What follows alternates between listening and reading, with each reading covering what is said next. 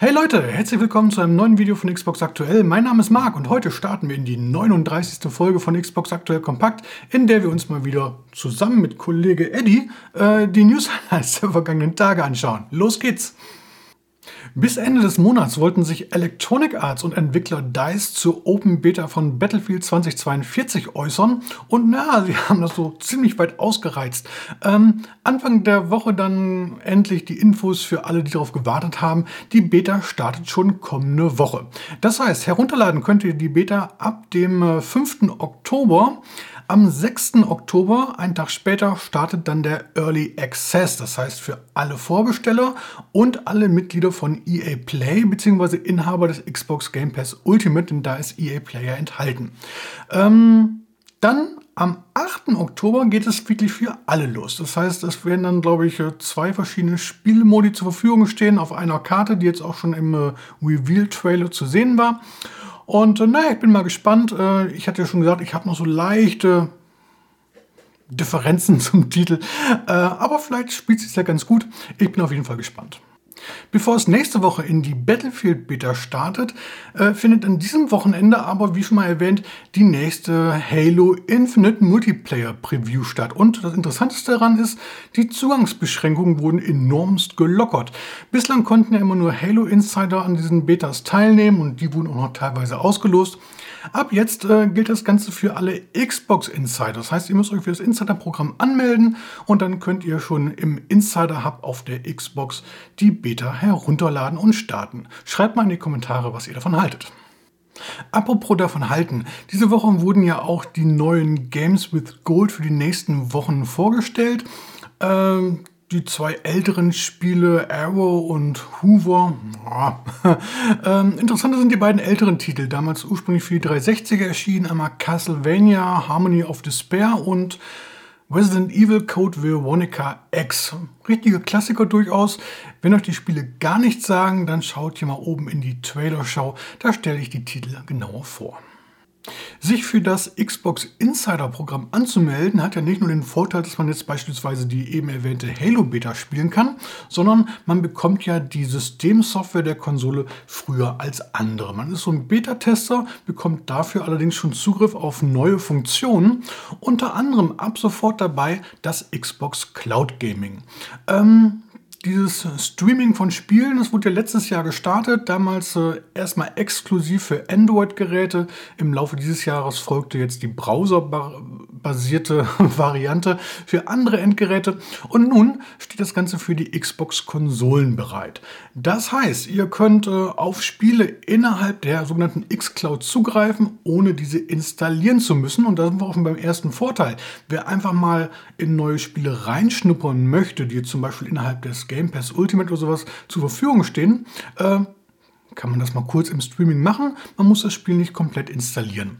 Zweiter Vorteil, und das ist meiner Meinung nach so der interessanteste eigentlich, wenn ihr zum Beispiel eine alte Xbox One besitzt, dann könnt ihr über diesen Weg später einmal Spiele streamen, die eigentlich für die alte Konsolengeneration gar nicht mehr erscheinen werden. Zum Beispiel der Microsoft Flight Simulator. Ob das Ganze dann funktioniert oder wie es funktioniert, hängt natürlich auch so ein bisschen mit der Bandbreite zusammen. Microsoft empfiehlt hier mindestens 10 Mbit pro Sekunde am hauseigenen Anschluss. Aus eigener Erfahrung kann ich sagen, sagen, selbst mit einem deutlich schnelleren Anschluss läuft das nicht immer ganz so flockig. Ähm, ist halt grundsätzlich noch im Beta-Stadium, von daher mal gucken, was die Zeit so bringt. Schreibt auf jeden Fall mal gerne in die Kommentare eure Erfahrungen mit der X-Cloud. Ähm, bin gespannt, was ihr dazu zu sagen habt. Schlechte Nachrichten gibt es für alle, die auf das ja, Horrorspiel, ich weiß gar nicht genau, was das für ein Genre ist, äh, Scorn gewartet haben. Äh, sollte eigentlich dieses Jahr erscheinen und jetzt ist plötzlich die Rede davon, dass der Release erst 2022 stattfindet. Scorn erinnert da so ein bisschen an der, von der optischen Aufmachung meiner Meinung nach so sehr stark an die, an die Alien-Filme. Ähm, ja, und der Entwickler App Software, die der hat zusammen mit anderen Studios jetzt einen eigenen Publisher gegründet, Kepler Interactive. Und äh, ja, die Idee dahinter, an diesem Publisher können sich auch noch weitere Studios beteiligen, finanziell, äh, und haben so die Möglichkeit, auch die strategischen Entscheidungen der Zukunft mit zu beeinflussen. Äh, und äh, Gewinne fließen halt dann direkt wieder an die Studios zurück. Ähm, ja, und im Zuge dessen, dieser Ankündigung der Gründung, teilte man mit, mit, dass das Spiel 2022 erscheinen wird. Warum, wieso, weshalb, keine Ahnung. Dazu gab es keinerlei Infos, aber da müssen wir halt noch ein bisschen warten. Diese Woche ist äh, Hot Wheels Unleashed erschienen und äh, ja, klasse Rennspiel geworden. Test zum Spiel findet ihr unten in der Videobeschreibung, beziehungsweise den Link dazu. Ähm, ja, meiner Meinung nach somit das beste Rennspiel, was Milestone, Entwickler, äh, bislang auf die Beine gestellt hat. Bislang war es ja eher so simulationslastig und das ist so der erste richtige äh, Arcade-Racer von denen. Ähm, ja, ist äh, sehr eingängig, äh, macht super viel Spaß, mit diesen kleinen Flitzern über die teils sehr skurrilen Strecken zu jagen. Einziger Kritikpunkt von mir ist so ein bisschen, es werden im Splitscreen nur zwei Spieler unterstützt. Also Hot Wheels, das triggert ja auch so ein bisschen so die jüngste Generation. Und äh, ganz ehrlich, die spielen mal gerne mit den Nachbarskindern oder mit welchen aus der Schule zusammen. Äh, da wäre so ein, so ein Vier-Spieler-Koop wäre eigentlich möglich gewesen. Wenn ich da mal an Beach Buggy Racing oder sowas denke, geht es ja. Äh, aber gut, man kann halt nicht alles haben. Dann war das ja eine richtig gute Woche für Fußballfans, denn gleich zwei Fußballsimulationen sind erschienen. Ach, was rede ich? Es sind die zwei Fußballsimulationen erschienen. Einmal FIFA 22 und einmal eFootball 2022. Letzteres von Konami, das steckt ja gerade in so einem ja, Umbruch, sage ich mal. Bis vor kurzem hieß das Ganze noch Pro Evolution Soccer bzw. PES und äh, jetzt hat man es komplett umbenannt. Das heißt nur noch eFootball. Dazu wird das Vertriebsmodell umgestellt. Es ist kein Vollpreisspiel mehr, sondern es ist jetzt äh, Free-to-Play. Das heißt, äh, was jetzt veröffentlicht wurde, ist so das absolut magerste Grundgerüst, was man sich so vorstellen kann. Es gibt so eine Handvoll Sachen, die man spielen kann. Äh, acht, neun Mannschaften stehen zur Verfügung äh, ist wirklich noch nicht der Rede wert. Und äh, da soll jetzt im Herbst nochmal ein größeres Content-Update nachgeliefert werden, auch nochmal kostenlos. Und danach geht es halt ans Geldverdienen. Dann wird man weitere Inhalte, äh, nicht alle, aber auch viele, äh, gegen Geld anbieten. Neue Spielmodi, neue Mannschaften oder was weiß ich immer. Äh, muss man mal gucken, wie das so funktioniert. Auf der anderen Seite, FIFA 22, da bleibt insofern alles beim Alten, äh, vorerst zumindest. Und äh, ja, da habe ich jetzt einen Test zu geschrieben. Link dazu auch hier unten in der Videobeschreibung. Ähm, ich, äh, ja, kurz mal so ein Background. Ich spiele hin und wieder mal ganz gerne solche Spiele. Ähm, bin aber eher so auf der FIFA-Seite. Ich weiß, da gibt es große Grabenkämpfe zwischen den Communities und ja, ich kann auch durchaus nachvollziehen, wenn die Leute sagen, dass sich das frühere PS so ein bisschen simulationslastiger, ein bisschen realistischer anfühlt. Äh, das kann wohl hinkommen. Äh, für mich als Gelegenheitsspieler waren aber immer andere Aspekte wichtiger. Immer das, das Gesamtpaket, die Präsentation, der Lizenzumfang. Ich möchte Mannschaften aus der ersten, zweiten, dritten Liga spielen, die ganzen Wettbewerbe, die drin sind. Äh, und letztendlich natürlich auch so ein bisschen die Grafik. Das war Pro Evolution Soccer früher immer so ein bisschen hinterher. Ähm, ja, und jetzt ähm, hat äh, Electronic Arts für die neuen Konsolen, allerdings auch nur diesen, äh, die neue Hypermotion-Technologie spendiert. Ähm, sonst war es ja so, dass man so einen einzelnen Spieler mal gefilmt hat, das gescannt wurde und dann ins Spiel, äh, ja, ins Spiel gepackt wurde, ihr wisst es.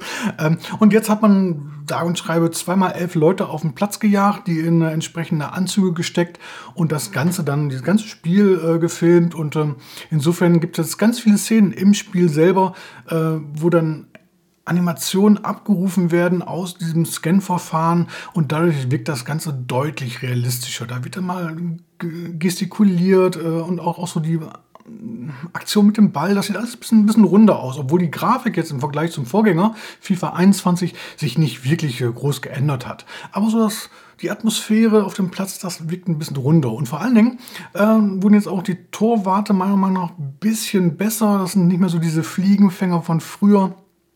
Auf der anderen Seite sind die Stürmer auch schlechter geworden, was wiederum eigentlich gut ist, denn äh, ob man jetzt mit einem Lewandowski, mit einem Messi oder einem Ronaldo spielt, da ist jetzt nicht mehr jeder Schuss ein Treffer. Von daher gleicht sich so FIFA 22 so ein bisschen äh, der, den früheren Pro Evolution Soccer Spielen an.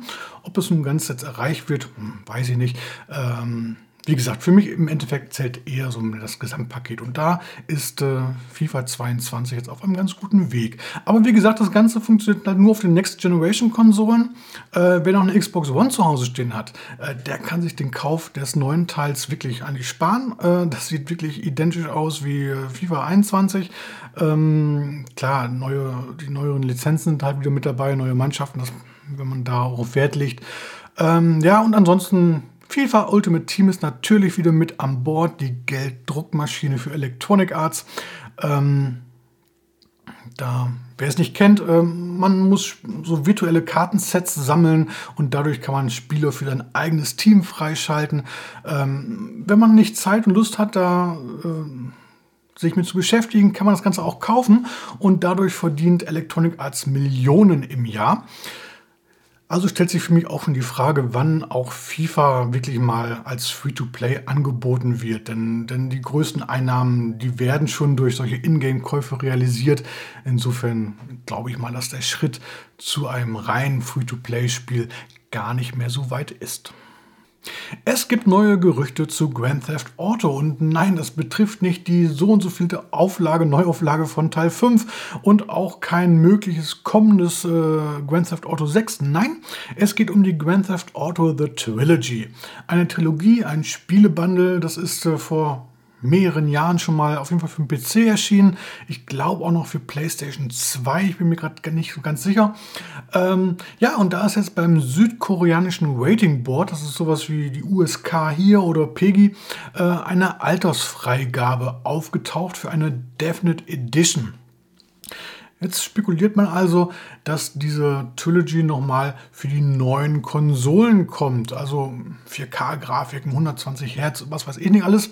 Ähm, ja, auf jeden Fall klassische Spiele, Klassiker, klassische Spiele, also Klassiker. Ähm, und ähm, wer sie nicht kennt, wird dann wahrscheinlich wirklich einen Grund haben, da mal reinzuschnuppern. Ansonsten, ich persönlich warte ja immer noch auf GTA 6. Diese Woche fand die Tokyo Game Show 2021 statt, immerhin eines der größten oder wichtigsten Videospiel-Events der Welt. Und ja, am Donnerstag äh, gab es jetzt den Xbox-Stream. Da hatten wir vor ein paar Wochen schon mal drüber gesprochen. Ja, wie erwartet gab es jetzt keine großen Ankündigungen, aber immerhin so ein paar neuere Impressionen bereits angekündigter Spiele. Wenn euch das Ganze interessiert, schaut mal unten in der Videobeschreibung, da gibt es einen Link zum Video. Dann gibt es jetzt den ersten Zusatzinhalt für Life is Strange Two Colors. Ähm, das Ganze ist eine Prequel-Episode und nennt sich äh, Wavelength. Die erzählt also einen Teil der Vorgeschichte des eigentlichen Spiels. Mit dabei ist auch ein Charakter, den man eventuell schon aus Life is Strange Before the Storm kennt.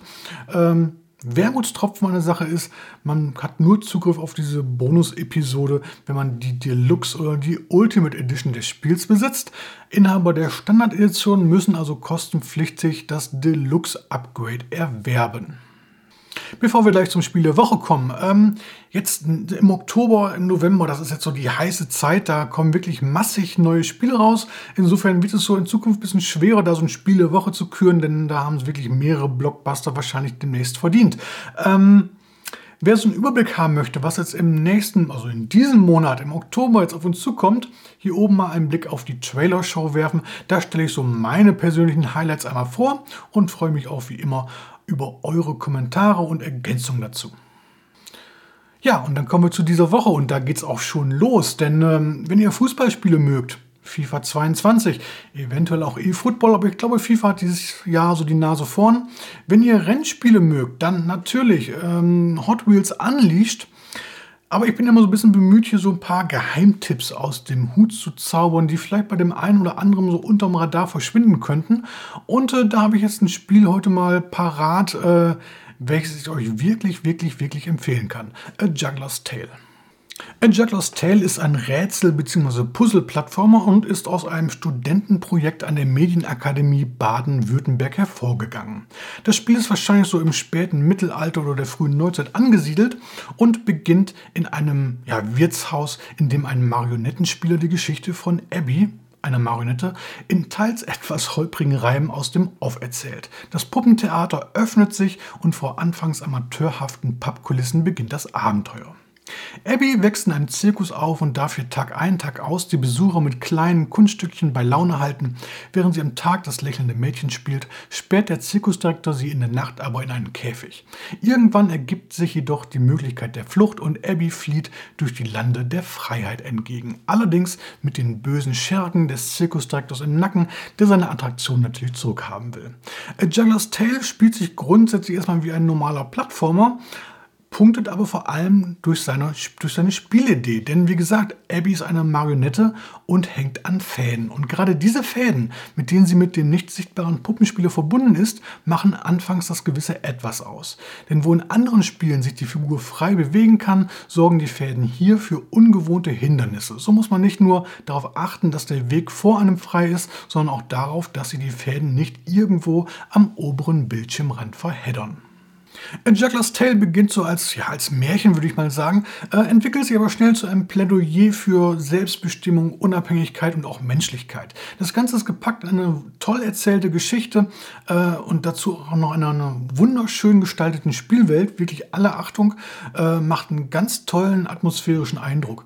Haken ist zwar, das Spiel dauert nur ungefähr drei Stunden, kostet dafür allerdings auch nur 15 Euro und die sind wirklich, wirklich gut investiert. Wenn ihr mehr über das Spiel erfahren wollt, unten in der Videobeschreibung findet ihr den Link zum Test. So, da Eddie keinen Bock mehr hatte, äh, verabschiede mich jetzt alleine mit Xbox Aktuell Kompakt Folge 39 in den wohlverdienten Feierabend. Wenn euch das Video gefallen hat, lasst wie immer gerne ein Like oder wenn noch nicht geschehen, ein Abo da. Wir sehen uns dann beim nächsten Mal wieder. Bis dahin, macht's gut. Ciao, ciao.